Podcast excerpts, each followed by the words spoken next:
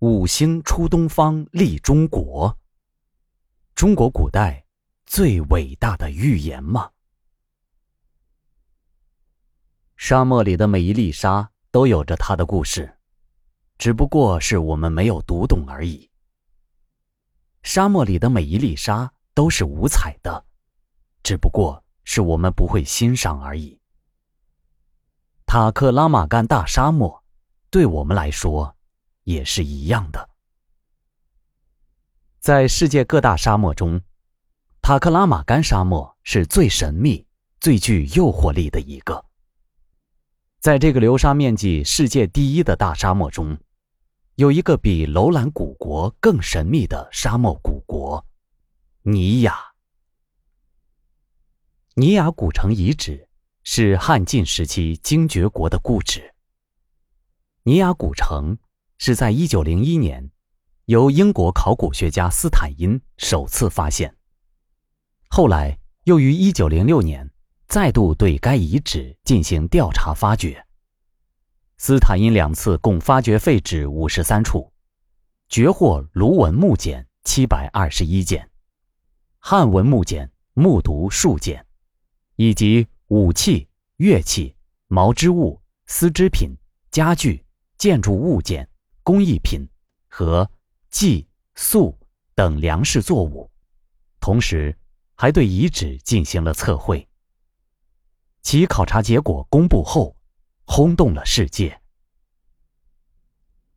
自一九零一年斯坦因首次发现尼亚遗址以来，国内外的考古学家。对尼亚遗址进行了多次考古调查和发掘，也就是在这时，在这个被称为东方的庞贝城尼亚遗址出土的“五星出东方，立中国”的织锦问世了。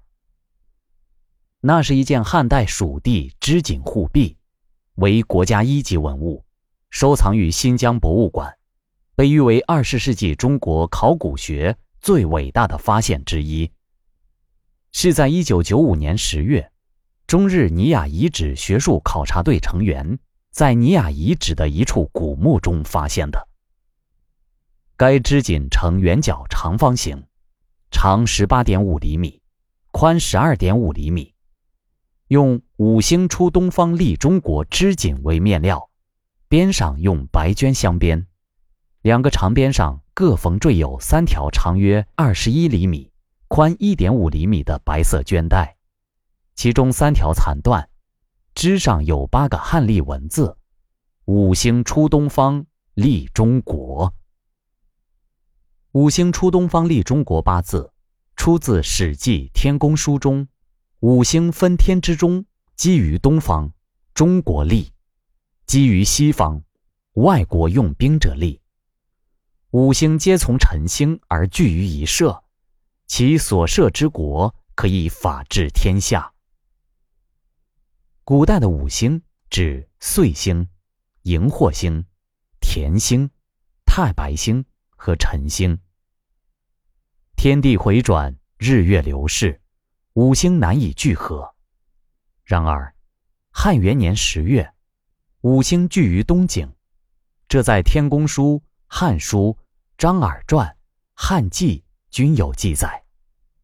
据说，当年的考察队在尼亚遗址上的挖掘一直没有什么新的发现，在失望中，他们挖开了一座古墓，那是一个两人合葬墓，合葬的两人身上穿着许多衣物，最显眼的是，其中一具尸体的右臂上绑着一个色彩鲜艳的织锦，织锦色彩绚烂，文字激扬，纹样诡秘。意蕴神奇，立刻吸引了所有人的眼光。于是，便发现了“五星出东方，立中国”。五星出东方，立中国织锦出土时，和作为随葬品的弓箭、箭符、短剑鞘等物品放在一起。新疆文物考古研究所研究员于志勇认为，五星是指水。火、木、金、土五大行星，东方是我国古代星占术中特定的天穹位置。中国是指黄河中下游的京畿地区及中原，是一个地理概念。五星出东方是指五颗行星在一时期内同时出现于东方天空，即五星连珠或者五星聚会的现象。五星出东方利中国，即出现五星贡献于东方之天象，则于中国地区的军国大事有利。在中国人的意识中，五星连珠是一种难得的吉瑞之兆。认为天象的变化会影响到人们的现实生活。传说中，舜帝即位时就出现过这种天象。后来，天文学家计算出，这种天象在历史上曾经出现过三次。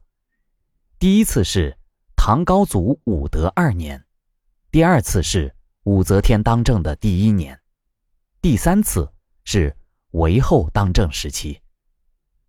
另外，还有一种说法是在汉武帝攻打匈奴时，也出现过五星连珠的大吉兆。有关的说法在一些民间的记载和故事里反映有很多，但是不是真的有，仿佛一直没有人能说得清楚。总之，中国人认为人是生活在天地间的，人即是天地。五星连珠的大吉兆。会给中国人带来大幸运、大发展和大繁荣，因此，对于这件事情格外重视。当年的考察队在这个墓葬中还发现了另外一块织锦，上面写着“讨南羌”。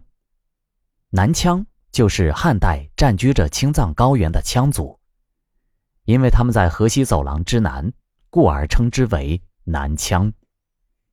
这两块织锦连起来，整个意思就是五星出东方，立中国，讨南羌。也就是说，金木水火土五大行星出现在天空时，利于政府去征伐羌族。事实是，五星出东方，立中国是中国古代星占用词，是古代先民观测五大行星运行变化而归纳总结出来的。占词术语，被占星家们赋予了星占学意义，将五星视为五行之精，天之无左，左天行德。现实关怀的是战争胜负、王位安危、年成丰欠、水旱灾害等政治军国大事。五星出东方，立中国，讨南羌。当年的考古队找到了这条。可能有联系的史事，在《汉书·赵充国传》记载的西汉王朝的一次讨伐西羌的战争，汉宣帝曾将“五星出东方，立中国”的星战术语教条的用在了督促、鼓励对羌人作战的诏书里。不难看出，迷信的汉朝皇帝对此有着绝对的话语权，并将此。作为汉帝国军国大事决策的一项重要依据，用以激发和鼓励军队甚至国家的精神气，力图使一切变得顺应天理，进而获得难得的祥瑞与幸福，国泰民安，神圣不可侵犯。这也是在汉王朝独尊儒术的背景下，强调王权天授，强调政权合乎法统正统的意识形态的。高调宣扬和文化运作的反应，对汉晋社会、政治、经济、文化产生了深远而特殊的影响。目前，学者们已经推算出，在二十年后的二零四零年九月九日，将会出现罕见的五星聚会的天文奇观。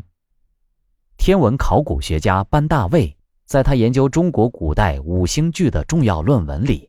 也曾激情地说过，伴随着二零四零年九月五星聚会奇观同时到来的，很可能是中国再次走向繁荣和富强。